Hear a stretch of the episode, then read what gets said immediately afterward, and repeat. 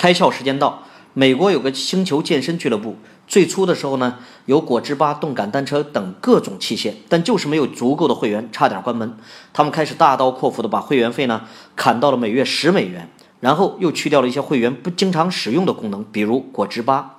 这样一来呢，以前出于种种原因不去健身房的人，再也没有理由不去办健身卡了，因为价格实在太诱人了。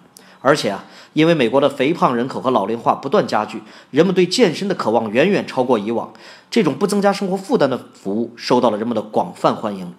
大多数健康俱乐部吸引的是那些有强烈健身意愿的人，但这个人群只占百分之十五。而星球的目标呢，是吸引大多数没有健身意识的顾客，所以他们人群占到了百分之八十五。这种颠覆传统精品路线的商业模式，使他们成为今天美国最大的健身运营商。今天你开窍了吗？更多节目，请扫描封面二维码，关注公众号“开窍”，和更多小伙伴一起来听故事、开脑洞。